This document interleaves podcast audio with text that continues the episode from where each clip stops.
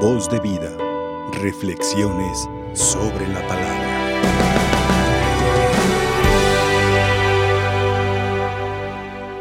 En esta palabra de Dios que hoy ha sido proclamada, sobre todo esta primera lectura del libro del Éxodo, Yahvé Dios manda a Moisés que construya una tienda de reunión, donde hace una arca y mete ahí las tablas de la ley, que era la presencia de Dios en el pueblo.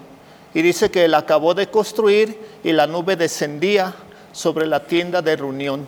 Y era la presencia de Dios y el mismo pueblo dejaba de trabajar y permanecía ahí. Y en cuanto se levantaba la nube, dice que ellos se ponían de igual a hacer sus trabajos. Hoy nosotros también tenemos templos, tenemos santuarios, tenemos basílicas y tenemos la, la tienda de reunión y tenemos también, digamos así, el arca de la alianza, que es el sagrario donde se encuentra Jesucristo con su cuerpo, con su alma, con su sangre, con su divinidad. ¿Y qué debemos de hacer? Visitar el Santísimo. Esa lamparita roja que está ahí prendida me recuerda que Jesús está ahí presente, que me oye, que me escucha, que me conoce, que me entiende. Y venimos con Dios para experimentar sus caricias, para experimentar su amor, para hallar respuestas a nuestros interrogantes. Y hoy como cristianos, como católicos, como que hemos perdido ese sentido de visitar al Señor. Pasamos en medio de un templo y ahí vamos, hecho la mocha, ahí vamos caminando, como si llevaran mucha prisa. Y es ahí el momento de entrar, un momento, Señor, voy a mis tortillas, te encomiendo mis quehaceres de este día. Señor, traigo esta pena, esta situación, ay, échame la mano, ayúdame y visitar más al Santísimo, sobre todo cuando está expuesto en la custodia. Hoy los jueves que la mayoría de las parroquias exponen el Santísimo es para visitarlo, para estar con Él, para conocer cuál es su voluntad. Bueno, la, la invitación de esta primera lectura del libro de Éxodo es eso, a visitar a Jesús, Eucaristía, y a no dejarlo solo, y que ahí experimentemos su amor, experimentemos sus caricias, y hallemos interrogante a nuestras a nuestras preguntas. Por otra parte, terminamos el Evangelio de San Mateo, el capítulo 13, que nos presenta el mensaje parabólico de Jesús. Acuérdense que lo comenzamos con la parábola del sembrador, que anuncia el reino de los cielos, las semillas que tienen diferentes escenarios, diferentes campos de tierra. Y luego después Jesús les explica a sus apóstoles en privado la parábola del sembrador. Después escuchábamos tres parábolas, la parábola del trigo y la cizaña, que representa lo bueno y lo malo. Luego escuchábamos la parábola del grano de mostaza, que es depositado en la tierra, un grano pequeñito, sencillo, insignificante, que se llega a ser el grano más grande de todos. Y por último escuchábamos la parábola de, la levadura, que se, que se mezcla con medidas de harina y que acaba por fermentar, por hacer crecer toda la masa. El día de ayer escuchamos dos parábolas, la parábola del tesoro escondido que significa la búsqueda, buscar a Dios como tesoro escondido. Y la otra parábola que era la de la perla valiosa, el conocimiento profundo de Dios, conocer a Dios, hacernos expertos en las cosas de Dios. Así como existe el cardiólogo, existe el oftalmólogo, existe el especialista, también el cristiano católico debe de hacerse especialista en las cosas de Dios, conocer a profundidad a Dios nuestro Señor. Y por último, hoy nos presenta esta última parábola del fin de los tiempos, los pescados que son depositados en canastos, los grandes y los chicos que son tirados. Ahí quiero hacer como una un pequeño cuento que, que escuché alguna vez refiriéndonos al fin de los tiempos. Dice que un día se encontraban unos niños jugando en el oratorio de San Juan Bosco. Se sentaron ya después de jugar a descansar. Y un niño dice, ¿qué pasaría si en este momento se acabara el mundo? Chiquillo levanta la mano rápido. Y dice, yo me iría a confesar con un sacerdote. Otro levantó la mano y dijo, yo me iría a un templo y ahí me quedaría. Otro dijo, yo me iría a mi casa con mis papás. Y estaba ahí jugando Santo Domingo Sabio con su pelota.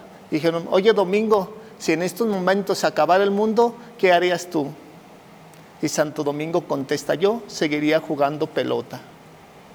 Hermanos, no esperar a que nos pase algo para empezar nuestra conversión. Todos los días es un momento para convertirnos. Alguien en la vida todos nos hacemos ilusiones.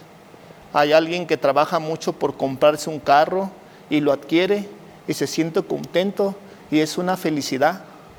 Hay alguien que se esfuerza mucho en el campo del estudio y termina su carrera y la termina con excelencia y se siente contento y se siente feliz. Otros, yo en este año voy a acabar de pagar mi casa, voy a hacerle unos dos cuartitos y voy a hacerle una, ahí una salita para estar ahí. Y lo hace y lo realiza y se siente contento.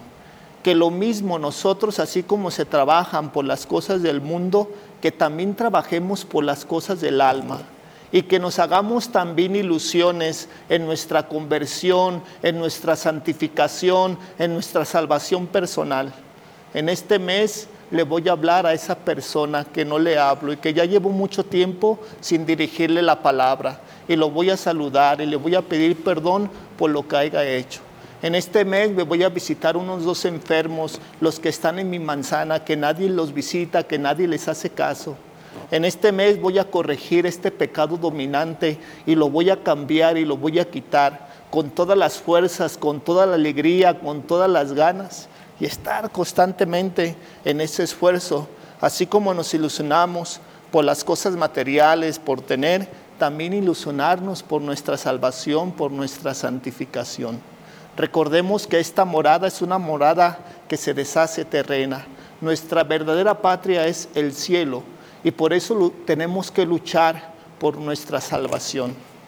Y los modelos, nuestros, digamos así, que nos ayudan eh, son los santos. Una Madre Teresa de Calcuta que deja su convento, que deja su vida de, de tener su diario, su hábito bien limpiecito, de educar, de formar. Y se pierde en las calles de Calcuta, en los basureros, y le llega ahí su conversión, y le llega ahí qué es lo que tiene que hacer. Y cambia su hábito bien planchado por un hábito blanco, sencillo, insignificante, con sus guarachitos y se pone a recoger a los que tienen sida, a los que tienen cáncer, a los que están marginados, a los que están en los basureros. Y desde ahí ella se va granjeando su salvación. Un San Martín de Porres de igual manera, con su escobita, su recogedor, haciendo las labores insignificantes del convento, se granjea su salvación. Un San Francisco de Asís, de ser noble, de vivir lujosamente, su padre que se dedica a vender telas finas, lujosas, cambia por hermana pobreza. Ahora nosotros, ellos ya llegaron al cielo, ellos ya están intercediendo por nosotros. Ahora nosotros, ¿qué vamos a hacer? ¿Qué camino vamos a emprender? ¿Y cómo le vamos a hacer? Cada uno desde su vocación concreta, como casados, como consagrados, como solteros, ¿qué es lo que tengo que hacer? Una buena esposa, una buena madre, una buena hermana, una buena hija, un buen sacerdote, servir a mis feligreses, atenderlos con caridad, no maltratarlos. Cada uno desde su vocación, ahí se juega, ahí se granjea su salvación. Por eso yo creo que nadie de los que estamos aquí nos queremos condenar. Nadie queremos irnos al infierno, nadie, ni quedarnos en el purgatorio mucho menos. Todos queremos el cielo, todos queremos estar con Dios, todos queremos contemplar a la Virgen, a los santos, a nuestros seres queridos. Por eso desde ahorita luchemos, esforcémonos por esta salvación, por esta santificación. Y que el Señor nos ayude en este caminar y que la Virgen María interceda por nosotros y nos ayude por nuestra santificación y por nuestra salvación. Que así sea. Voz de vida. Reflexiones sobre la palabra.